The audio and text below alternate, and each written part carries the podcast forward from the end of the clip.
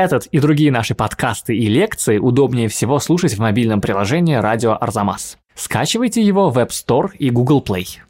Мы к графике привыкли. Графика везде. Живопись. Почему я говорю живопись? А Это... потому что он выглядит как живопись. То есть ты заходишь в этот зал, там, значит, э, карандаш. Заходишь в этот зал, там, значит, соус. Ну, хочется сказать, ну попробуйте. Ну попробуйте. Все лишнее отсечено, а какая-то сущность сохранилась. И вот тут ты понимаешь, что катарсис он здесь вот. Здравствуйте! Вы слушаете подкаст «Зачем я это увидел?» Это подкаст об искусстве и выставках, которые Арсамас делает совместно с Unicredit Private Banking. Меня зовут Кирилл Головастиков, я редактор сайта Арзамас, и этот подкаст со мной ведет замдиректора Пушкинского музея по научной работе и профессор Европейского университета в Санкт-Петербурге Илья Доронченко. Здравствуйте, Илья Аскольдович. Здравствуйте. И сегодня мы говорим о карандаше, угле, меле, гуаши, акварели, а также об оттисках с меди, дерева и так далее. Одним словом, о графике. Поговорим о том, что объединяет эти разные техники в одно искусство – о том, что может графика, чего не может живопись, и как эти возможности использовали Гои, Штейнберг, Дега и Шишкин, Дамье и Чекрыгин и многие-многие другие. Повод для разговора – целый фестиваль графики в Нижнем Новгороде. Он состоит из четырех выставок. Нижегородский художественный музей показывает по большей части отечественную графику из собственного собрания. И, во-вторых, западный рисунок от Веронезе до Пикассо из собрания Инны Баженовой и фонда Инартибус. А Нижегородский арсенал показывает две выставки, которые москвичи могли видеть в Пушкинском музее. Одна называется «Между землей и небом» и показывает графику Франциска Гои, Василия Чекрыгина и Эдуарда Штейнберга. А вторая — это инсталляция Ирины Затуловской «Бегство в Египет». Но в целом графика эта тема бесконечная, говорить о ней можно и на другом материале. Вот, например, в Нижнем уже после нашего с Ильей Доронченковым отъезда открылась выставка Меца Тинта. Уже упомянутого Чекрыгина можно прямо сейчас посмотреть на выставке в Новой Третьяковке, а в упомянутом же фонде Инартибус можно посмотреть рисунки Владимира Вейсберга. Ладно, пора к делу. Начинаем наш подкаст как школьное сочинение. Дадим определение терминам. И в связи с этим я хочу начать с вопроса, что же все-таки такое графика? А я сейчас выкручусь. Вот есть такая книжка, которую искусствоведы, когда готовятся к поступлению, читают или читают на первом курсе вуза, будь то Академия художеств или Московский университет. Борис Робертович Виппер «Введение в историческое изучение искусства». Один из самых крупных российских и латвийских историков искусства XX века. И вот, очевидно, по итогу преподавания многолетнего он решил сделать такой компендиум для несмышленышей искусствоведов объяснить про техники, про стили. И открывается эта книга с раздела графика, и я просто прочту те формулы, которые Борис Робертович предлагает нам осмыслить. Принципиальное отличие графики от живописи заключается не столько в том, как это обычно говорят, что графика – это искусство черно-белого. Цвет может играть в графике весьма существенную роль, сколько в совершенно особом отношении между изображением и фоном в специфическом понимании пространства. Если живопись по самому существу своему должна скрывать плоскость изображения, холст или дерево для создания объемной пространственной иллюзии, то художественный эффект графики как раз состоит в своеобразном конфликте между плоскостью и пространством, между объемным изображением и белой пустой плоскостью бумажного листа. Виппер отмечает вот что. Если мы начнем с техники, то мы тут же растворимся в уточнениях. Графика создается пером, чернилами, карандашом, грифелем на бумаге. Стоп. Мы знаем графику на загрунтованном холсте колоссальных размеров рисунок Гольцуса в Эрмитаже на мифологический сюжет. Дальше мы будем говорить о том, что это черно-белое искусство, и сплошь и рядом будем находить подтверждение этому, но мы повернемся к пастели или к сангине и увидим, что это минимум не черно-белое, а какие-то другие цвета, или даже очень разнообразное. Искусство на бумаге, но тогда куда мы денем акварель, которая часть живописи, очевидно, а может быть и графики одновременно. То есть э, вот технический подход может работать, наверное, в случае гравюры, когда мы имеем тиражное произведение с какой-то основой доски, камня, куска линолеума, перенесенное на бумагу, как правило, бумагу обратно, опять же, печатать можно на разных материалах. Ну вот с тиражной графикой все более-менее понятно. Хотя, допустим, исполненная по методики тиражной графики монотипия, например, вовсе не тиражное произведение. А вот то, что Випер обращает внимание на иную меру условности, акцентируя то, что графика не преследует целью создать 3D-иллюзию, а предполагает в нас абстрактное мышление, нашу способность представить изображение, которое не обманывает наши чувства, так как обманывает живопись, представить его как репрезентацию реальности, абстрактный белый фон, да, которого нет в действительности, создание образов, напоминающих действительность, так что мы прекрасно понимаем, что вот эта монохромная конструкция на листе бумаги не представляет собой реальность. Иная мера отвлеченности, иная мера абстрагированности, требования абстрактного мышления зрителя, это вот, на мой взгляд, очень важное свойство графики. Я его сейчас акцентирую, понимая, что на самом деле, когда мы смотрим на рисунок, на гравюру, мы обычно об этом не думаем, потому что мы к графике привыкли, графика везде. Ну, сейчас нам графику заменяют жидкокристаллические поверхности, экран всего на свете, телефона, компьютера. А еще несколько поколений назад для всего этого была графика. Рекламный постер, гравюра, книжка с иллюстрациями. Если вы не были достаточно богаты, чтобы заказать живописный портрет, вышли к художнику, и он делал рисунок, и вы узнавали себя или любимого графики, наклеивали почтовую марку на конверт, вот вам графика ну и так далее. То есть кажется, с одной стороны, что это просто некая часть промышленности, так оно и есть, если мы имеем дело с гравюрой. Но вот это поразительный эффект. То, что мы ждем от воспитанного сознания, умение отделять изображение, изображаемое средство от эффекта, то в повседневном потреблении графики мы на это внимание не обращаем. Вот смотрите, я приведу пример. Передвижник и живописец. Среди них одаренных графиков относительно немного. Репин, Серов, если мы его относим по разряду передвижников. И мышление передвижников – это мышление станковиста-живописца. Это цветовой образ действительности, который говорит нам «я действительность, я». Смотри на меня, это я сосновая роща, это я протодиакон, это я бурлаки. А пришедшее далее поколение, прежде всего поколение петербургских мироискусников, обратите внимание, оно какое-то очень в живописи робкое. Да-да-да, они все нежные. На живопись Бенуа смотреть без плача трудно. Да? Есть такое. Самый большой живописец э, в их компании Зинаида Серебрякова, который приходит довольно поздно. Это самый одаренный мироискуснический живописец, я уверен. Константин Андреевич Сомов, Царство Небесное, его живописные произведения напоминают мне раскрашенные рисунки. Угу. И вот тут мы подходим к очень важному. Дело в том, что мироискусники действительно, прежде всего, рисовальщики. Если мы перевернем иерархическую пирамиду вверх ногами, где живопись у нас наверху, а графика нечто подсобное или вообще тиражное, соответственно, низменное, то окажется, что именно здесь шедевры и созданы. Да? Ну да. «Медный всадник», Бенуа, иллюстрации, Нарбут, Чехонин, Лансере, да, график Сомова, наконец. Да, как раз хотел сказать, что сомовский портрет Блока – это мое любимое произведение русского искусства. Кажется, он у вас на обложке паспорта. Да, да, спасибо большое э, магазину при Третьяковской галерее. Я помню, когда я купил, я показал вам это и сказал, угадайте произведение искусства, которое минимально подходит для того, чтобы быть на обложке для паспорта, и тем не менее кто-то сделал это. Дисклеймер. Это не было рекламой магазин Третьяковской галереи. Нет, нет, нет, это исключительно реклама творчества Константина Сомова. При этом, с нашей точки зрения, эта вещь тоже парадоксальная, потому что она графика, она на бумаге, она исполнена цвете. Да, слушайте, ну вот то, что вы сказали, и отсылает меня вот к опыту посещения первой выставки Давайте кино. поговорим о ней. На фестивале это первая выставка, это собственно, так я географически дошел до а, выставки отечественной графики из собрания, собственно, Нижегородского музея, здания музея, которое находится в Нижегородском Кремле, да? Давайте поздравим музей, потому что к 800-летию славного города Нижний угу. Новгород музей был великолепно отреставрирован, там создана отличная климатическая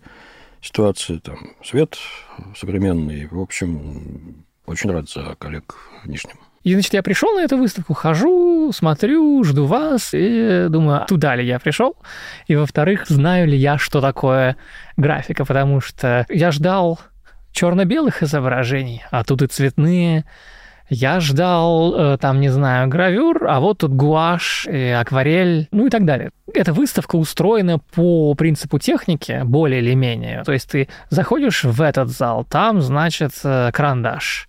Заходишь в этот зал, там, значит, соус, мое новое любимое слово из искусствоведческого языка. Не злоупотребляйте им, потому что за пределами нашего отечества этот термин никто не знает а даже некоторые приводят как Russian sauce. А, недавно, недавно моя коллега... Из, как оливье, из, русский салат, Russian salad. Коллега из Нью-Йорка Алла Алла, привет, если слышишь, задала мне вопрос, как переводится этот термин, и мои коллеги дали мне понять, что это, в общем, сложная задача, потому что само это средство изобразительное, в общем, любимое в основном нами. Иногда оно выпускается за границей, но, как правило, это понятие даже неизвестно. Ну да, и вот э, что еще есть? Уголь, мел, ну и, значит, абсолютный пик этой выставки, высочайшее ее проявление, это, как я сказал, если вы ждали чего-то черно-белого, то, пожалуйста, э, на вас смотрит абсолютно цветной, я бы сказал, психоделический зайчик на максималках. Татьяны Мавриной. Да, написанный Татьяной Мавриной. И это... В начале 60-х годов, по-моему. Да, 63-й год, и это темпера на бумаге. То есть максимальное разнообразие техник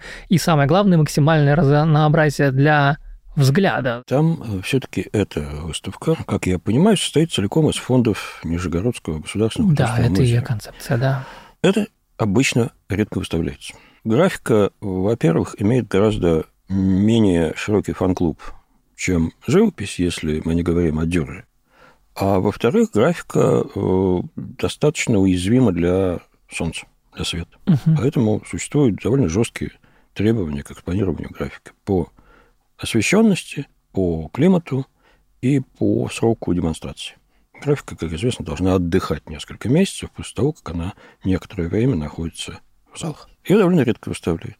Раньше, вы помните, может быть, даже в каких-то музеях, хотя сейчас сохранилась такая очень трогательная вещь, витрины, закрытые сукном, угу. и ты подходишь, это сукно отодвигаешь, как будто вот озираясь, а можно ли, да? И вот там ты можешь увидеть, ну, допустим, портрет Кипренского, карандашный. Нижегородский музей пошел по пути элементарному, разделив свою коллекцию по техникам. И тогда в одном зале могут оказаться произведения художника начала XIX века, произведения сурового стиля, оттепели – наших современников. Да, слушайте, это так, конечно, забавно. Вы сказали это слово «оттепель». Там действительно прекрасная оттепельная графика. Для меня какая-то рифма к мироискуснической графике, которую вы сказали, что вот есть какая-то эпоха, которая требует скорее графики Смотрите, для себя. давайте, во-первых, скажем, что эти вещи действительно очень во времени. Вот девушка, которая, стоя на подоконнике в платочке, косыночке, и в спецовочке красит косяк. Uh-huh, uh-huh. Или там на фоне московских небоскребов Нового Арбата идут какие-то пешеходы и там, московские особнячки. Это все очень остро сделано. Да? Имена этих художников за пределами Нижнего Новгорода люди не знают. А время в этих произведениях, оно бьет очень сильно. Между прочим, может быть, действительно острее, чем в живописи. Смотрите, оттепель – это время освобождения политического, психологического бояться перестали. Или, по крайней мере, гораздо меньше боялись. А с другой стороны, это эстетическое освобождение, потому что с оттепелью как бы не сопротивлялись представитель советского официоза, допустим, из Академии художеств СССР, экспонирование импрессионистов, постимпрессионистов в Пушкинском или в Эрмитаже – как бы они не шугали молодых художников, как бы бульдозеры не насылали на нонконформистов, все-таки заткнуть эту плотину прорванную было невозможно. Куда ты денешь неореалистов итальянских? Куда ты денешь альбом Пикассо, изданный где-нибудь в Польше? И мера условности для того же реалистического обобщения предполагалась уже другая. Графика острее по характеристике. Графика позволяет тебе поймать важное и главное гораздо быстрее и точнее передать его, чем живопись. Есть ли здесь еще соображения, ну, как бы крупнобюджетные, мелкобюджетные, да? Вот вам надо что-то схватить сейчас из эпохи. И если ты будешь снимать об этом фильм, то это у тебя год займет. И за это время уже ветер подует в другую сторону, да? Если ты будешь делать масляную картину, то можешь не успеть. А графика легче и быстрее. Как вам такая аналогия? Наверное, но мне важнее в данном случае подчеркнуть именно не прагматику вот эту вот материалистическую, угу. да, быстрее успею, э, быстрее продам, допустим, а то, что острота характеристики графика достигается легче. Графика где-то мобильнее и где-то доходчивее, чем живопись. Я вот нашел эту вещь, которая нам очень понравилась, Анатолий Кокорин «Новый дом», это 75-й год. Угу.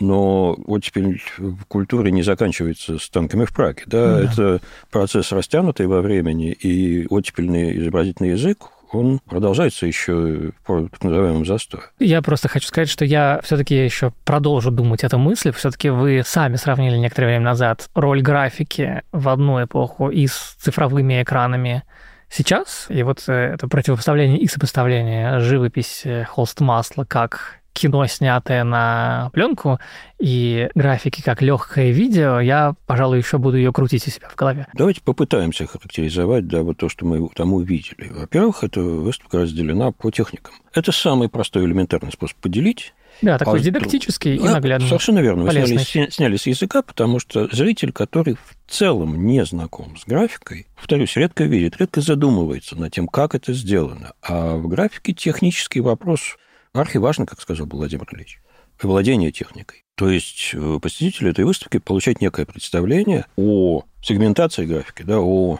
различных техниках этого искусства. А второе, я бы сказал, о различных возможностях внутри этих техник. И третье, наконец, некое представление все равно о стилистическом развитии, потому что в пределах одного вида искусства мы получаем некую схему эволюции русского искусства от 18 до конца 20 века. Как если бы мы смотрели живопись. В этом отношении графика может очень хорошо дополнить живописные коллекции региональных музеев, потому что ну, в нашей стране два музея, которые практически не имеют лакун в коллекции живописной. Это Третьяковка и Русский – а во всех остальных случаях есть какие-то шедевры, но полную эволюцию живописи представить довольно трудно. И в этом отношении, конечно, графические коллекции могли бы прийти на помощь, и здесь надо думать над интеграцией графики в постоянной экспозиции. Угу, да, раз уж мы говорим об этом, то не могу не сказать, что в тех же самых залах представлены и очень известные художники наряду с малоизвестными. Какие-то шедевры, мне кажется, там есть. Ну, центральное место занимает работа Серова, портрет женщины с зайчиком, из чего очень четко можно сказать, что графика — это искусство про зайца, потому что уже помимо Серова и Мавриной упомянутой, наверное, самое знаменитое произведение графики в мире — это «Заяц Дюрера», про которого мы делали уже подкаст. Ну, давайте ностальгически вспомним Вену и Зайчика. Угу. Ну, это песня про зайцев, да. Что касается этой выставки, наверное, временами она производит впечатление такого калейдоскопа, скажем так, потому что действительно ты должен следить за мыслью создателей. И тут я понимаю, с одной стороны, желание коллег-музейщиков показать сокровища, закрома, то, что открывается очень редко, а с другой стороны, вот этот способ разбивания по техникам, он мешает тебе внутри тех сокровищ, которым ты владеешь, выстраивать какие-то более сложные отношения. И я бы, может быть, высказал какую мысль, если этот фестиваль станет периодическим, а это вполне возможно, то, может быть, есть смысл звать кураторов таких выставок откуда-то. Потому что есть коллекции, к которой ты привык, а для кого-то это способ сформулировать высказывание. Ну, как в колоде 36 карт, да, минимальный но из них складывается огромное количество пассианцев. Примерно так же и с коллекцией музея. Если она маломальски богата, из нее можно извлекать самые разные высказывания заканчивая говорить, наверное, об этой выставке, но не заканчивая говорить о графике, назову парочку работ, которые мне тут запомнились, и пытаюсь объяснить обе эти работы, которые рифмуются с темами наших предыдущих выпусков. Во-первых, в этот Новый год мы говорили о выставках, про которые мы не говорили в прошлом году, в 2021 году. Я тогда упомянул свое немного психоделическое впечатление от выставки Шишкина в Русском музее. Я, если помните, я говорил, что одна картина Шишкина хорошо, 10 картин Шишкина уже что-то многовато, а 300 картин Шишкина уже снова хорошо, потому что это, ну, как, знаете, 20 литров кофе выпить. В общем, что-то наркотическое в этом было. И там вот есть одна работа Шишкина, она называется «Зимой», уголь, мел, белила. И она напомнила мне впечатление о той выставке. Ну, вот когда я посмотрел 300 картин Шишкина, и когда они все у меня сплелись в огромное пятно перед глазами, когда ты закрываешь глаза, и на оборотной стороне век все равно видишь Шишкина. А тут вот из-за этой техники, когда это не, значит, не зеленая краска на холсте, а вот уголь, мел, белила, вот это какое-то очень одновременно экспрессивное и какое-то что-то очень антологическое, экзистенциальное впечатление передается в одной работе. Вот я тогда понял для себя, что Шишкин это все-таки не скучно. И вот в этом рисунке я увидел это. Ну вот еще абсолютно на той же стене, так уж получилось, висит портрет молодого человека работы Владимира Малагиса. А его перед этим мы видели в музее Санкт-Петербурга на выставке ленинградских маркистов. Не парадный Ленинград. Это анти-Шишкин в этом плане, да. Если Шишкин очень такой хтонический, да, то тут это то, как мы себя представляем молодую энергию 20-х, 30-х. Да. да, это резкость, устремленность. Там нету жестов, это только лицо, да, Но, только голова. голова. Да. Шеи, да. Но она так как-то вся напряжена, что ты можешь представить себе этого человека, я не знаю, отжимающимся на турнике или бегущим спринт. Да, с другой стороны, может быть, и что похуже, потому что тут ведь важна не сюжетная включенность в какой-то процесс, а вот это ощущение драйва, который может быть со знаком плюс, со знаком минус. Да, вот. Энергии разрывающие. Да, а может быть, он ножом вас сейчас пронет. Или его. Или его. Да. Слушайте, ну давайте теперь присовокупим к нашему разговору еще одну выставку. Это выставка зарубежного рисунка, как она называется, от Веронеза до Пикассо, хотя я бы назвал ее хотя бы до Матисса, потому что Матисс там более выразительный и более поздний, если говорить уж о чисто хронологических границах. Значит, это выставка из собрания Инны Баженовой и фонда Инартибус. Ну, слушайте, перед нами выставка русского мецената, современного человека, который, обладая, очевидно, немалыми средствами, мало того, что собирает коллекции, но и регулярно предъявляет и эти коллекции публике. В московском здании фонда «Инартибус» вблизи Причистской набережной постоянно происходят очень интересные события, связанные с частными собраниями, с проектами реставрации. Недавно там демонстрировались вещи, которые частично входят в эту выставку. Это серия рисунков Фрагонара к неистому Роланду. Ареста. Да, я большой поклонник э, фонда Инартибус. Я много раз там был. Это такое немножко потаенное московское место, про которое ты можешь и жить и никогда не знать, а можешь бывать там в какой-то год. У меня было ощущение, там типа раз в два месяца было, потому что столько было восхитительных выставок. Сам фонд Инартибус — это очень небольшие 4-3 комнаты, да, но заняться там всегда есть чем. Я восхитительные выставки Рогинского, Вейсберга, Гобеленов, до чего только не там приходилось видать. Ну, смотрите, Перед нами определенный тип коллекции, потому что рисунок – это, я бы сказал, достаточно, как ни странно, элитарная история. С одной стороны, рисунок – это абсолютно утилитарная вещь. И рисунок превращается в некую самоценность в искусстве довольно поздно. Как правило, это для художника вообще элементарное начало профессионального мастерства. Ты учишься не писать кисточкой, ты сначала учишься рисовать какое бы тысячелетие не было на дворе. Эпоха Джотто, Сезанна. Вот, пожалуй, что Сезанн был одним из первых, который сказал он, поскольку пишешь, рисуешь, да, то есть грифель не нужен. А до этого, в общем, рисунок – это часть школы, и как таковой он проглатывается, да, он не нужен. Вот ты освоил рисование, ну, сакраментальная табуретка, которая рисует в самом начале, да, освоил рисование с гипса, ты освоил рисование с натурщика – Куда эти рисунки деваются? Они идут в условный метод фонд. Там на них ставится печать Академии художеств, оценка. И вот рисунки, например, Лосенко ты можешь увидеть в музее Академии художеств сейчас, и их на твоих глазах будут копировать студиозусы 2022 года. Антон Лосенко, российский художник середины XVIII века, классицист и академист, один из основателей русской исторической живописи. Но повесишь ли ты эту Волосенко с такими брутальными мужиками бородатыми, с причинными местами, прикрытыми там, мешочками, которые между собой чем-то заняты, там они изображают сражение или, или еще что-то, у себя в квартире, ну, если ты эстет, то, пожалуй, повесишь, потому что э, здесь будет некие дополнительные смыслы. Но в целом эти вещи не ориентированы на то, чтобы мы ими наслаждались. Они абсолютно функциональны. Они учат человека воспроизводить анатомию отношениям внутри тела и между телами.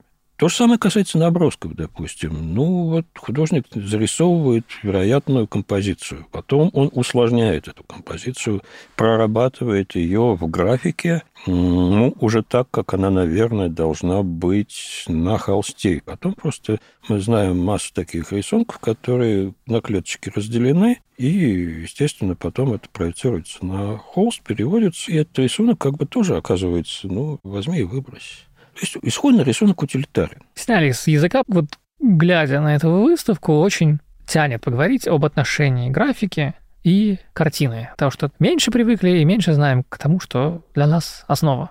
Ну, вот даже просто само ее название, да, от Веронезе до Пикассо. Ну, вот если смотришь просто на список фамилий, которые там есть, да, это почти все супер знаменитости из истории искусства. Действительно, Веронезе и Тинторетто через Фрагонара до Жоржа Сера, до блестящего Эдгара Дега, который там есть. Я, пожалуй, что не помню настолько позднего Дега, 1903 год пастель, когда Дега почти не видит и уже маслом не работает, потому что с его зрением только мелки пастели, ими можно манипулировать, а кисточкой и маслом уже нет. Но действительно очень сильная вещь. Это, конечно, звезда этой выставки. Ну вот, да, и значит, ну и кто там еще там? Пикассо, Матиско, мы уже сказали, Пьер Бонар, э, Модильяне, Брак, и еще, если в более ранних... Энгар, Дамье, Энгар, Дамье. Даже необычный Гвардия. Жак Луи Давид, пейзаж римский, очень может быть, что Да, выдающийся. такие Давид. Очень интересный Давид, кстати, да. Ну, то есть суперзвезды, суперзвезды, представленные в виде рисунков. Там почти не было имен, мне кажется, которых я бы не знал до этой выставки. Там есть сильный второй ряд вроде Луки Камбьяза. Лука Камбьяза, итальянский художник середины XVI века, то есть современник Тициана, Тинторетто, Арчимбольда, основатель генуэзской школы живописи и выдающийся рисовальщик, не без германского влияния. Он умер в Мадриде, куда отправился расписывать королевскую резиденцию Эскориал. Камбьяза как раз колоссально хорош в рисунке. Потому Вот, что, единственное исключение. подойдя к его вещи, я как-то дернулся и подумал, это что, Жирико? Мгм. Потому что его пластическое мышление, мышление планами, объемами, резким светотеневым контрастом, оно так предвосхищает романтические открытия в изобразительном искусстве лет на 200, да? Там действительно есть не то чтобы противоречие, а это особенность графической коллекции. И если ты не Польгетти, и у тебя деньги не с бензоколонок по всем Соединенным Штатам, то ты, в общем, обречен на современном рынке. А я сразу скажу, что собирание графики сейчас это тренд. Есть европейские там, слеты таких вот любителей графики, есть собрание графики. Это то, что можно еще собрать. Потому что даже если у тебя деньги по Легете, Эрмитаж ты больше не соберешь. Все, Мгм. рынок вычерпан. А графической коллекции все еще возможно. И ты можешь иметь имена первого ряда, как в этой коллекции. Пусть это не будет шедевр, знаменитый на весь мир, но прикосновение гения и строчка в провинансе, да, это у тебя будет. С другой стороны, ты там тоже получаешь некое подобие развития истории искусства. И если ты обладаешь достаточной вербальной способностью, чтобы объяснить на примере графики эволюцию от Ренессанса к барокко, рококо, к романтизму и дальше к модернизму, уже на этой коллекции ты можешь понять, что происходит, потому что, опять же, обращу внимание, вот когда смотришь на живопись, ты автоматически, особенно классическую живопись, до абстракции, не задавать себе вопрос, что там происходит, довольно сложно, потому что она все время что-то рассказывает или показывает. В графике, вот я поймал себя на том, когда смотрел эти рисунки, что, в общем-то, далеко не всегда читаешь сюжет. Ну, иногда там просто написано две фигуры, какой-нибудь Епола, две фигуры с тем-то, тем-то, потому что ну, мы не знаем, что это за сюжет. Мгм. Это явно набросок какой-то большой композиции, который уцелел, вышел из альбома, очевидно, когда-то разрозненного, может быть, кто-то из последователей учеников Тьепола сподобился его иметь, потом он пошел на рынок. Но здесь масса возможностей для приключений рисунков, но я обращал внимание прежде всего не на то, что передо мной происходит, а как это сделано. Вот объединение фигур в группу, да, динамика внутри этой группы, как строить контур, насколько он замкнут, насколько он открыт и динамичен. Иногда эти средства, которыми художник, в общем, когда рисует, не должен даже особо задумываться. Когда ты научился рисовать, ты рисуешь на автомате. Это квинтэссенция той выразительности, которая э, существует в живописи, но гораздо более концентрированно. Посмотрите на Тепла или на Фрагонара. Да? Это уменьшенный вариант, это нечто гораздо более как бы бедное, чем живопись Тепла и Фрагонара, но главное свойство живописи Тепла и Фрагонара в этих рисунках есть. Ну да, вот вы уже сказали, это, что исторически графика – это подготовка большого художника к настоящему плаванию. Но, конечно, интересовал вопрос, в какой ситуации графика становится чем-то самостоятельным, если не исторически, то для нас, когда она становится чем-то заслуживающим а это специального... процесс медленный, смотрите. Я, с одной стороны, говорю, что да, это утилитарная вещь. И ждать, что массовый зритель полюбит вот такую графику, было бы опрометчиво. Но, с другой стороны, ценители графики как таковой появились крайне рано.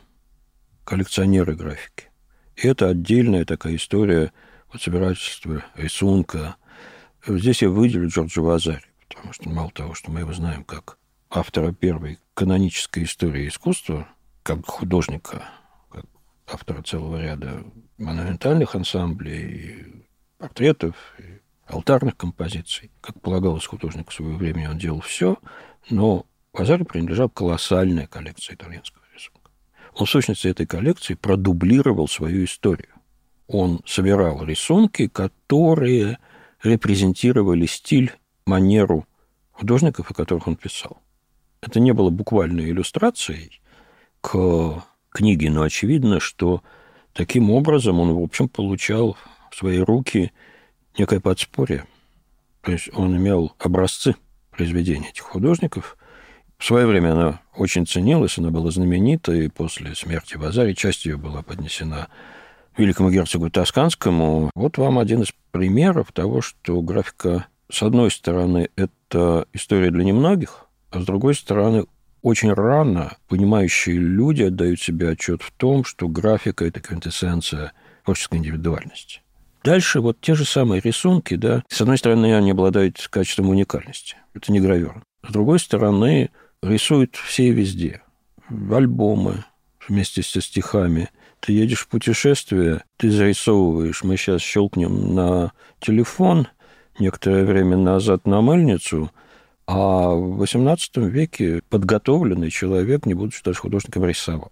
Но я думаю, что по-настоящему рисунок как некую самоценность мы начинаем ценить с эпохи романтизма, когда это выходит за пределы интереса коннессеров, знатоков, собирателей. Ну, когда канонизируется жанр отрывка, фрагмента незаполненного. Совершенно верно, потому что он передает э, непосредственное излияние творческой натуры, и он Порыв. передает замысел, не нашедший еще воплощения, а следовательно не обкорнанный материальностью. Да? Вот творческий разум осилил, убил, как у Блока, это любимая моя строчка, вот не осилил еще. Вот выброс энергии, очерк вместо завершенного контура и э, личность художника, она вся перед тобой. Вон там вещи Делакруа, например или Жирякова. Вот, собственно, это то, к чему я как раз тоже собирался подвести, да, вот как-то генетически графика была подготовка к большой картине, но сейчас, если мы захотим, наверное, особенно в случаях каких-то больших, великих, классных художников, мы можем попытаться посмотреть в обратную сторону. Да, мы когда-то примерно в этом духе обсуждали это про Дюрера и отношение его гравюр к его картинам, да, когда целую вселенную можно увидеть в какой-то гравюре, которая повторяет уголок изображенного на картине, да. И тут, наверное, как-то так же, да, вот у нас есть, не знаю, великий художник Тинторетто или Фрагонар, или кого еще мы там сильно полюбили, Давид, и вот мы его знаем такого, сякого, разноцветного, большого, тут висит, там висит, да, а вот тут вот он дистиллированный.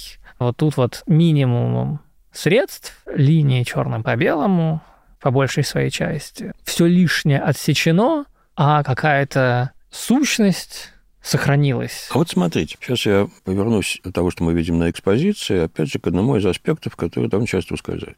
Когда в эпоху зрелого ренессанса художники и интеллектуалы начали теоретизировать относительно того, что есть искусство и как оно создается, они провели дефиницию между дизайньо эстерно и дизайньо интерно, между рисунком внешним и рисунком внутренним. И эта позиция, безусловно, отражала некие философские универсалии между конкретным проявлением, единичным и некой абсолютной сущностью, и наша здешняя является отражением той абсолютной сущности, но отражением несовершенным. Перевод этих категорий на все языки с итальянского довольно проблематичен. Я сейчас отойду на шаг в сторону и вспомню, как называлась, по-моему, Флорентийская академия. Академия искусств, основой которых является рисунок. Опять же, дизайн. Да? Живопись, скульптура. Графику еще не рассматривают как самостоятельное искусство. Что это за рисунок? С одной стороны, да, вот эти вот подчеркушки, проработки формы, композиционные эскизы, по которым ты делаешь. Здесь мы приближаемся к внешнему рисунку. На самом деле, внешний рисунок – это, конечно, не обязательно графической линии. Это форма того произведения, которое мы видим перед собой. Давид Микеланджело – вот это внешняя форма. И там, собственно говоря, этот рисунок мы видим, хотя нет черно-белых линий, но ты видишь то, как эта форма создана. А рисунок внутренний – это то, что скорее называется концепцией. То, что представляет собой замысел, то, что существует в воображении художника, и то, что находит материальное воплощение в рисунке внешнем. Это на самом деле довольно современная ситуация, когда у тебя в том же концептуальном искусстве существует ментальная структура и даже намеренно такое странное ее материальное воплощение. Это сложный баланс отношения замысла и исполнения. И вот эта категория двойная, внутренний и внешний рисунок, ренессансная, она как раз очень интересно отражает представление о творческом процессе, о двойственности этого процесса. А с другой стороны, я вернусь к формуле, да, рисунок. Вот оказывается, что слово «рисунок» в данном случае центрально. Ну, мы бы, наверное, говорили внутренняя и внешняя форма, но то, что именно рисунок был избран в качестве категории, на мой взгляд, очень важно говорит о том... Здесь правильно я понимаю, что рисунок здесь как синоним слова «скелет» или «структура»? В общем, да. Он имеет внешнюю и внутреннюю ипостась. Угу, ну да. Конкретную и идеальную. Да, мы уже поговорили про несколько вариантов отношения картины и рисунка, и есть еще у меня вопрос то же самое в какой-то в пропедевтической, дидактической плоскости. Хочу понять какого-то художника. Может быть, мне прям стоит начать смотреть его с рисунка, чтобы потом понять, как устроена его живопись. Работает ли такой подход? Ну, хочется сказать, ну попробуйте. Ну попробуйте. Это будет несколько, я бы сказал, нестандартный подход к постижению художника. Но вообще очень полезно смотреть рисунок и живопись так вот, перемежая. Это много говорит о художнике. Он может оказаться чрезвычайно разнообразным – рисовальщиком и живописцем разным. А в общем, как правило, мне кажется, что в рисунке его специфика выявляется, его творческая личность выявляется острее. Давайте перейдем к третьей выставке, о которой мы будем говорить. Тем более, что это на самом деле три выставки в одной. Гоя, Чекрыгин, Штейнберг. Смотрите, весной этого года мы придумали выставку в Пушкинском, которая формально отталкивалась от круглой даты Эдуарда Штейнберга, выдающегося нонконформист, который тесно связан с Пушкинским музеем. Пушкинский музей подготовил каталог Резана этого художника. В собрании Пушкинского музея довольно много его работ. Его Тарусский домик – это такая наша база для различных, как сейчас говорят, активностей.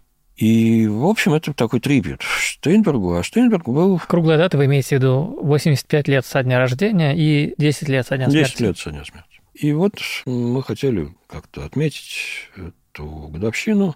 А Штейнберг художник с философским уклоном, да, он а, размышляет над формами Малевича, он постоянно в диалоге с Малевичем находится, и, что называется, вербально, текст обращен к Малевичу, и визуально. Насколько я понимаю, он, в общем, стремится придать широко христианское содержание Малевичу, который, в общем, я бы сказал, скорее антихристианское явление. У меня есть четкое ощущение, что Малевич – это гностический демиург, который сам про себя это знает. Да? У меня есть замечательное стихотворение, которое начинается строчкой «Я есть начало всего». Ну, кто о себе еще так скажет? Да, Малевич, если бы он был художником там, периода романтизма, он был абсолютно богоборцем. Вообще нет ни единого сомнения. Ну, там. я думаю, что он был бы Уильям Блейком, вот ну, где-то так. Ну, в эту по, сторону, по, да. По, по степени абсолютно религиозной отмороженности. Угу. И кресты на картинах Малевича, в общем, я бы сказал, что это не те кресты, которые на куполах стоят. Это ну, разумеется, в смысле это... А вот Штейнберг, он в этом диалоге пытается, насколько я понимаю, насытить форму Малевича скорее таким народным христианством. Да, я не знаю, наверное, наверное, вы правы. Про христианство у меня было ощущение, что просто народностью. Вот. А что, если бы вот эти супрематические крестьяне жили в деревне. А что, если бы они были нашими а соседями? Они же живут в деревне. Дело в том, что Штейнберг ежегодно проводил время деревне Погорелки Нижегородской области, где общался с конкретными людьми. Имена этих людей написаны на холстах. Могилы этих людей с крестами изображены на холстах. Они вот в образах Кристиан Малевича, которых по определению не может быть имени. Да-да-да, это сферический Сферический крестьянин в вакууме, да. А здесь имена и фамилии конкретных людей, ушедших из жизни. Ну, я не знаю, насколько Штейнберг сейчас способен увлечь современного зрителя. Я понимаю, про что он, но насколько он цепляет, это другой вопрос. Но то, что он мыслит, он размышляет, сомневается и стремится примирить непримиримое, да, существование и смерть, продление существования после смерти, то, собственно, про что и искусство. Есть скепсис в вашем голосе. Вы говорите, идея Штейнберга очень понятная и классная, но будет ли его конкретная реализация увлекать так же, как, наверное, увлекала его коллекционеров там 50 лет назад? Я не вижу этого. Мне кажется, что он вполне себе выглядит нормально для современного зрителя. В частности, потому что вот это вот противопоставление, которое вы рисуете, вот есть Малевич, пост ницшеанский уже, чисто духовный, чисто такой дистиллированный абсолютист. А вот есть христианин Штейнберг. И вот он пытается это примирить. Этот парадокс я тоже заметил, да, вот эту попытку примирить парадокс. Но мне кажется, что это попытка взять и одомашнить ну, в частности, авангард, да, абстрактное искусство – это очень современная вещь. Это то, чем, там, не знаю, русский дизайн занимается последние десятилетия. Что, если бы супремастические крестьяне Малевича ходили к нам на чай на самовар? А что, если бы черный квадрат был на самом деле ночным окном в раме, да? А если бы супрематический крест был реальным крестом на могиле? Это очень понятная мне кажется, в современном... Ну, смотрите, мы уже как немножко забронзовевшие начинаем самоцитацией заниматься, ссылаться на выпуски наших подкастов. Ну, вот давеча мы, значит, размышляли о выставке «Вещь пространства человека» в Третьяковской да. галерее, где вот такой игры с Малевичем хватало. Угу. Там крестиков было маловато, я бы добавил. Но... Э, квадратиков нормально. Квадратиков было нормально, да. Но то, что мы видели там, все-таки на этих предметах большими буквами написано «сарказм», «ирония», да, и я машу пальцами на уровне ушей, показывая, что это кавычки. А Штейнберг серьезен. Штейнберг по чесноку это делает. Вот он разговаривает с Малевичем, ну, как Маяковский с солнцем, да, и он очень прямой. Он не шутит, мне кажется. Да, я, честно говоря, воспринял это абсолютно в поп-артистском духе, и наверняка я не прав. И давайте, слушайте, раз уж мы говорим про графику, надо сказать, что работы Штейнберга, которые мы сейчас описывали, это цветные это работы. цветная графика. Да, это гуашь, правильно я помню. Смешанная техника. Смешанная техника. Хорошая формулировка, в которую влезает все. Да, но это вообще не черно-белое ни разу, да, это очень яркие работы, как я только что сказал, поп-артистски очень просто их воспринять в этом смысле. Какие-то из них, особенно поздние, уже 21 века работы, вообще очень тянет воспринять на фоне сюрреализма Виктора Пивоварова, да, знаете, с его летящими людьми. Вот что мне напомнило. Ну, здорово, когда открываются такие перспективы сравнений. Смотрите, тот, кто видел выставку Пушкинского музея и теперь решит, что в Нижний идти не надо, это несколько разные выставки. Состав у них почти один и тот же, а впечатления, которые они производят, могут быть очень различными. В Москве последовательность была такая. Гоя, Чекрыгин, Штейнберг, Рембрандт. А форты Рембрандта, часто поздние, которые вот этому московскому высказыванию от тревоги Гои к э, патетике Чекрыгина и философскому размышлению Штейнберга Рембрандт давал ощущение катарсиса. Но Рембрандт до Нижнего не доехал. И в последовательности эта выставка другая. Да, и она начинается со Штейнберга. Давайте по логике тогда перейдем к следующему. А, а продолжается она Василию фигуранту, Василию Чекрыгину. Совершенно удивительная фамилия. Я очень долго ее не знал, но когда я ее узнал, она всюду меня преследует. Не раз он выставлялся в Третьяковке и в разных местах, и всегда я рад на него посмотреть. Удивительная фигура, Человек умер в 25 лет трагически. Гибель на железной дороге. Да, погиб. Перед этим жизнь полная страданий, если я правильно понимаю, лишений. Очень бедная жизнь. Гражданская война. Гражданская война. Видел ужас. Реальный да. ужас. Видел ужас и одновременно, ну, смотришь на его графику, и ты понимаешь, вот философ перед тобой, да, вот перед тобой философ, который не дожил до 26. Рисунки его небольшие. Иногда это лица с трагическими гримасами, как бы вырванные из большой композиции. Иногда это композиции фигур, которые, как кажется, не имеют границ. Их можно продолжать метра на два-три в сторону. И если они что-то напоминают мне, то они мне напоминают страшный суд Микеланджело. По динамике, изломанности и такому взрывному заряду, который несет самый маленький черно-белый рисунок.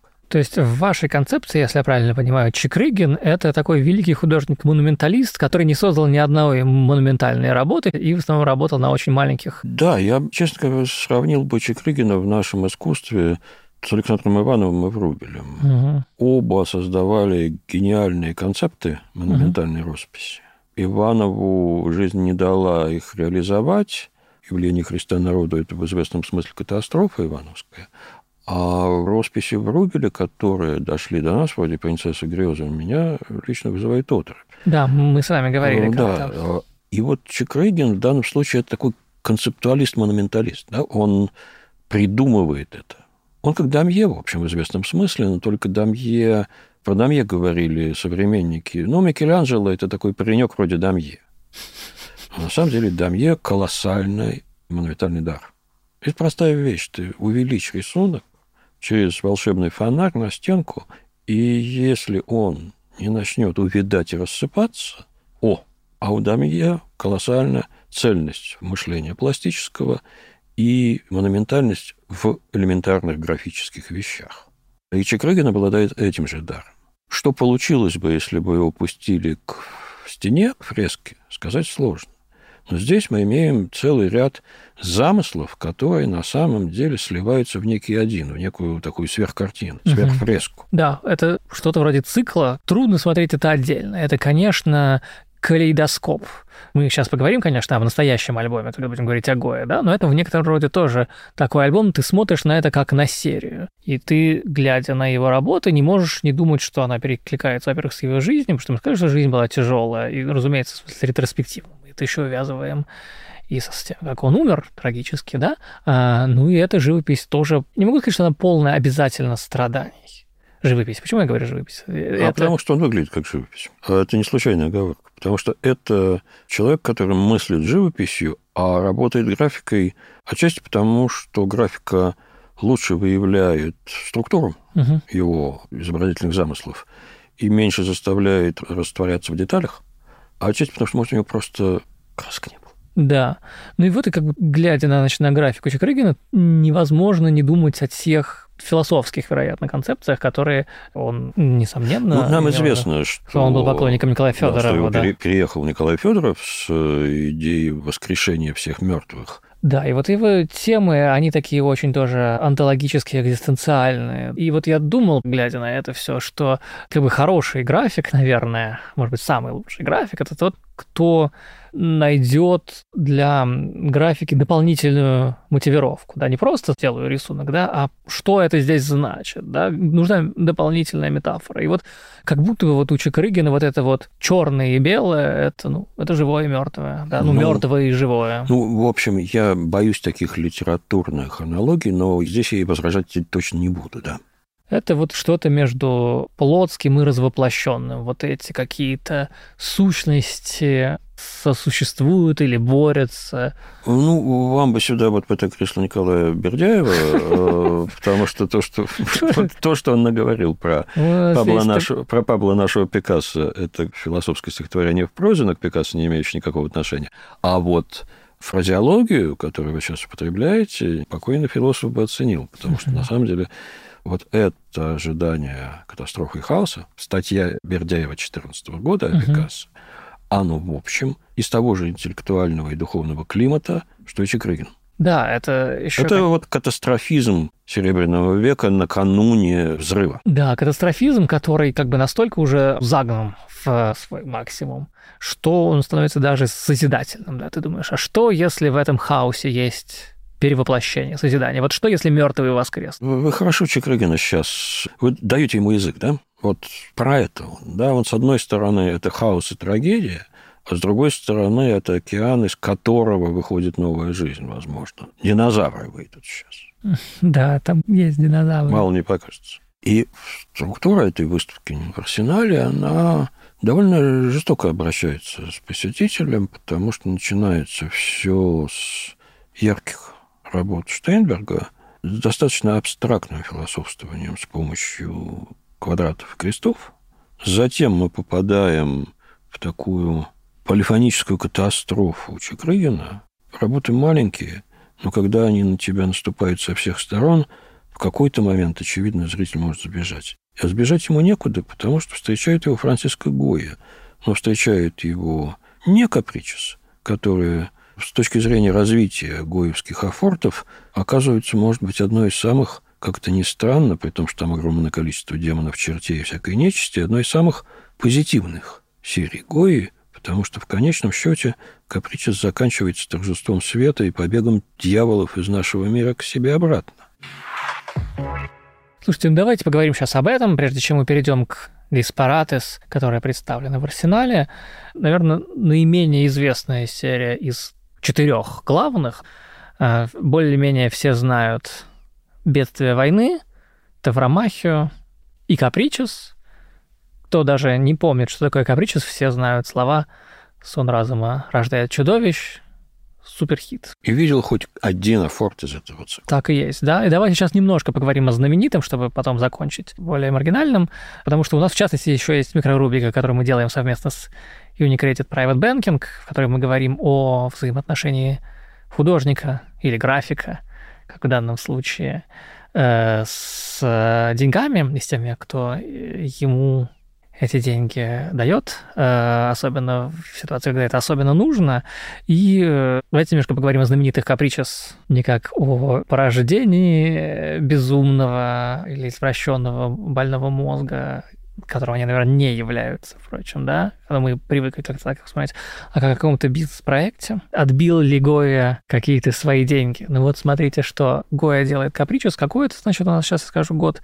799. Да. Он работает некоторое время до этого, выпускает в свет да. В 1799 году. Значит, Гоя намеревается пустить серию в публичную продажу, но первыми покупателями а, еще до официальной э, публикации. До релиза, до да. релиза, да, я пытаюсь танцевать вокруг этого слова. Становятся его постоянные покровители, постоянные покровители художника, девятый герцог Асуна и его жена, которые заказывали ему и портрет, и оформление своей резиденции, в общем, постоянные покровители, да. И, значит, герцогиня Асуна э, посещает мастерскую Гои и платит художнику 1500 реалов за 4 альбома «Капричес».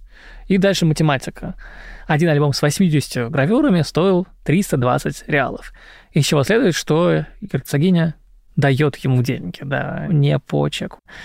320 реалов тогда, то есть цена одного комплекта из 80 гравюр, э, это эквивалентно цене одной унции золота. Если вам интересно, вбейте сейчас в Google и посмотрите, сколько стоит унция золота сейчас вроде бы около 2000 долларов. Интересно, сколько стоит альбом гравюр на рынке? Да, впрочем, капричество уж точно дороже, чем 2000 долларов. А потом релиз. Да, 6 февраля 1999 года Гоя объявляет в газете что капричес можно купить открыто, смешным образом, не в книжном магазине, а в аптечной парфюмерной лавке на улице Десигани, что буквально на улице Разочарования, очень красивая. По-испански звучит очень хорошо. Да-да-да, на той же улице, где живет сам Гоя. И что происходит? 300 экземпляров, 300 комплектов было издано. Сколько Гоя удалось продать из них? 27. То есть бизнес-проект не удался, и Гоя приходилось рассчитывать только на, ну, на покровителей, про которых мы уже сказали. Вскоре после релиза Capricious были сняты с публичной продажи, вероятно, из-за опасения вызвать подозрения у Инквизиции. Никто не ну, ожидает это, испанской Инквизиции. Да-да-да-да. Впрочем, э, это не доказано, но такая версия есть, да. И дальше, к вопросу о покровителях, спустя 4 года, в 1703 году, Гоя передает испанскому королю Карлу IV медные пластины, из которых были сделаны афорты, а также 240 нераспроданных комплектов первого издания «Капричос». Есть данные о том, что король назначил пенсию сыну Гои, что было тоже таким хорошим обменом, а от Гои таким образом да, не отвязались пон... Э, потенциальные преследователи, поскольку король, принимая этот дар, автоматически принимает и чертовщину, которую да. Гоя придумал. Да, действительно, сыну Гоя была назначена пенсия. Непонятно, был ли это скорее подарок или это был договоренный обмен. Вот историки спорят про это. Вот такая история про деньги и капричес, которые мы рассказываем в рамках микрорубрики с Unicredit Private Banking.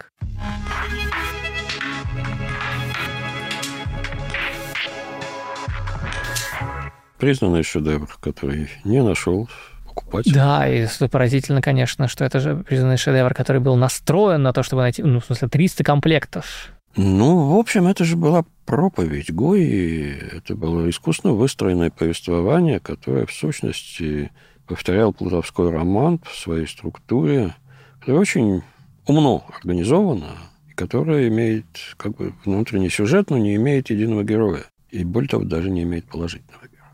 А при этом оставляет ощущение победа сил добра. Вот то ощущение, которого совсем нет в том цикле произведений, что можно увидеть на Нижегородском арсенале. Для этой выставки мы выбрали группу вещей Гои во фортах. Я намеренно говорю цикл, группа. Да, серия это назвать нельзя, потому что у нее нет последовательности, у нее нет некого формального единства. Эти афорты стали известны, в общем, после смерти Гои. Они какое-то время назывались «снами», потому что некоторые вещи, как бы, с одной стороны, имели название сон, но с другой стороны, они лучше всего описываются этим словом, потому что мы не понимаем, что там происходит. Там есть какие-то фигуры, иногда более похожие на действительность, а иногда какие-то искаженные, как это с тобой происходит во сне. А между ними существуют какие-то отношения, очевидно, странные или мучительные. То, что с тобой бывает во сне, когда ты пытаешься от кого-то избавиться или, наоборот, кого-то догнать и не можешь найти то, что ты потерял, и тебя земля держит за ноги. В общем, это сновидческое состояние, кошмар, который владеет, очевидно, воображением художника не только во сне, но и наяву. Сейчас мы объединяем эту группу названием «диспаратос», то есть «нелепицы». Оно принято уже как характеристика этих вещей. Это темная очень, форта темноту это обеспечивает акватинт, напыленный на доску асфальтовый порошок, который создает нюансированную глубину. В целом вот это особенность техники фотосакватинта и плюс образность Гои, вот это непонятные страны. Да, ну непонятно. Непонятно, что там. Непонятно, чем да. занимающиеся. Название пугающее. Название формально, ну, оно, насколько я понимаю, дано внешне, да? Это не, оно внешне. Не оригинальное оно... название, это значит как бы причуды или... Нелепица. Или нелепица. И все это вместе все время порождает вопрос, что там, черт возьми, происходит. Угу. Ну, вот это называется нелепица страха. Вот это люди-птицы, да, знаменитый рисунок с такими персонажами, которые машут крыльями «Привет Татлину», да, и летают в мраке, где ты не понимаешь, где вверх, где низ. Солдаты, разбегающиеся при виде вставшей перед ними колоссальной фигуры в драпировке белой на фоне низкой линии горизонта с деревом. Такое ощущение, что это вот вселенский пейзаж какой-то. А из рукава этого балахона выглядывает смешная маленькая мордочка какого-то персонажа. Ну, ну что это? Что это? И главное здесь, вот эти наши попытки найти смысл – и вербализировать происходящее, которые раз за разом разбиваются о невозможность это сделать. Вот это и есть суперэффект этой серии, это и есть суперэффект вообще черной живописи Гои, аналогией которой является Диспаратес. В это же самое время на стенах своего дома, известного как Дом Глухого, он пишет устрашающие фантастические росписи, которые сейчас можно увидеть в Прадо. Они были сняты со стен, дом не сохранился. И они воплощают вот это новое ощущение искусства, где априорно нет рационального содержания, и тем сильнее его эмоциональное воздействие. Да, тоже, опять же, это примерно то же самое, что я записал себе, ходя по этой выставке. Две мысли меня не покидали, да. Вот я, говоря о Чекрыгине, сейчас мы говорили, да, о том, что самое потрясающее использование графики — это когда оно обусловлено дополнительно, даже какая-то дополнительная метафора есть. И глядя, значит, на Форт и Гои, я чувствовал, что сама техника здесь — это какой-то естественный источник сюра, вот мы говорим о том, кто был сюрреалистом, там, до сюрреализма, да, вот Босх или Гойя, да, или кто-то еще. И вот тут ты смотришь на эту технику, на черно-белое графические изображения, да, и прям чувствуешь, как этот сюрреализм лезет из этого черного и белого сам вот по себе. Тут я бы убрал слово сюрреализм, потому что... Найдите а, слово лучше. Я... А, не надо. Не надо, потому что эта серия, эта группа вещей провоцирует нас на поиск слов, то есть мы пытаемся через слово спастись. Мы пытаемся назвать вещь, осмыслить ее и дистанцировать. А ужас в том, когда ты во сне, все видели такие сны, один из кошмаров, ты не можешь назвать то, что с тобой происходит. Угу. И вот это ровно то, что воссоздает Гоя. И не надо называть. Да, это еще, как известно, то, что шокировало людей в войны 20 века. Да, то, что у них не было лексикона для кошмара войны нового типа. Да, что это э, их травма была не ага. нарративизируема. Этот лексикон содержится в серии Гоя «Бедствие войны». Угу. Ничего круче на эту тему искусство с тех пор не создано. И вот как бы думая ту же самую мысль, хоть вы запрещаете мне говорить сюр или не нарративизировать травму, да? Я не советую вам. Хорошо, да-да-да. Вот как бы если либо это следующая мысль, либо это продолжение той же самой мысли, вот я смотрю на эту, значит, на, на миры Гои. И вот помните, мы когда с вами сто лет назад говорили про Дюрера, мы говорили, как в, в гравюре Дюрера черно-белый, ну или в смысле, да, монохромный, да, зелененькая, да. Смотришь на эти маленькие монохромные изображения, и в них целый мир. Вот ты смотришь, там, там изображен торец книги, а ты видишь там пейзаж. И буквально этот мир лезет на тебя. Да? А здесь прямо у меня противоположные эмоции. Я не могу себе представить мир Гои не черно-белым. У меня нет ощущения, что эти афорты изображают какую-то другую реальность, которая такая же, как наша. Вот для меня весь этот кошмар, кошмар Гои заключен вот в этих цветах, в этой графике, и абсолютно имманентен ей, и вылезает из нее. И это абсолютно идет к тому, про что вы сказали, да, что я прям вижу четкую линию, да, перетекание, прямую связь этих гравюр с э, черной живописью дома Глухого. Для меня это абсолютно одна и та же самая вещь. Ну, и теперь выставка как бы заканчивается, заканчивается на безнадегой. Вот этой экзистенциальной мутью, из которой трудно выбраться. У нас в Москве финалом был Рембрандт. Свет во тьме светит. Вот лучшая характеристика евангельская его афортов. И значительная их часть христианская. Прописание предания христианское.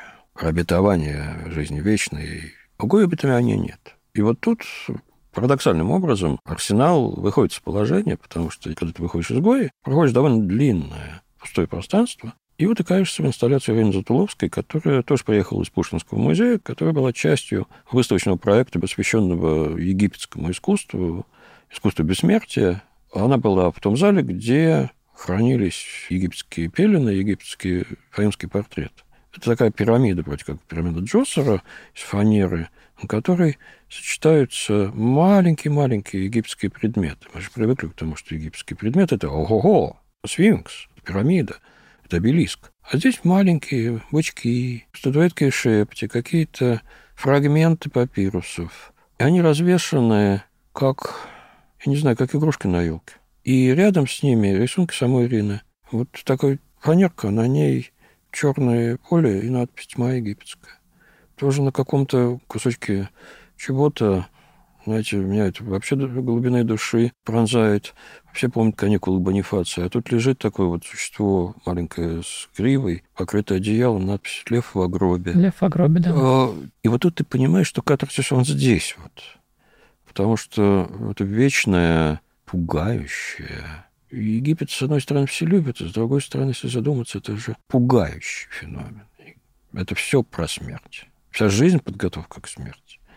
И существуешь ты вот там, в царстве Осириса, а не здесь. Все становится домашним, милым, теплым и нежным. И каким-то очень, ну вот, простым, неожиданно своим, с которым очень просто установить диалог на уровне почти детского такого восприятия. Отпускает. Вот честно, я несколько раз проходил эту экспозицию, понимал, что, в общем, для зрителя она более травматична, чем в Москве. Именно потому, что поменяли местами художников. А дальше ты выходишь и попадаешь вот в такую игру художника с тем, что, в общем, было крайне серьезным, очень далеким, пугающим временами. То, что становится твоим, своим, домашним. И бессмертие, оно вот, вот оно. И на этом все. Спасибо всем, кто нас слушает. Спасибо всем, кто пишет нам письма с вопросами на адрес arzamas.arzamas.academy. Совсем недавно вышел очень важный для нас выпуск с ответами на ваши вопросы. Его можно послушать по подписке в приложении «Радио Арзамас». Мы благодарим звукорежиссера Алексея Воробьева, расшифровщика Кирилла Гликмана, фактчекерку Полину Семенову, музыканта Сергея Бурухина, выпускающего редактора и ресерчера Александра Гришина. Подкаст создан для клиентов Unicredit Private Banking, АО Unicredit Bank, генеральная лицензия номер один ЦБ РФ, полная информация о банке на unicreditbank.ru 16+. Этот и другие наши подкасты удобнее всего слушать в мобильном приложении «Радио Арзамас». Установив его и оформив подписку, вы получите доступ ко всем подкастам, курсам и другим аудиоматериалам Арзамаса, в том числе тем, которых вы не найдете больше нигде. Скачивайте приложение «Радио Арзамас» в App Store и Google Play.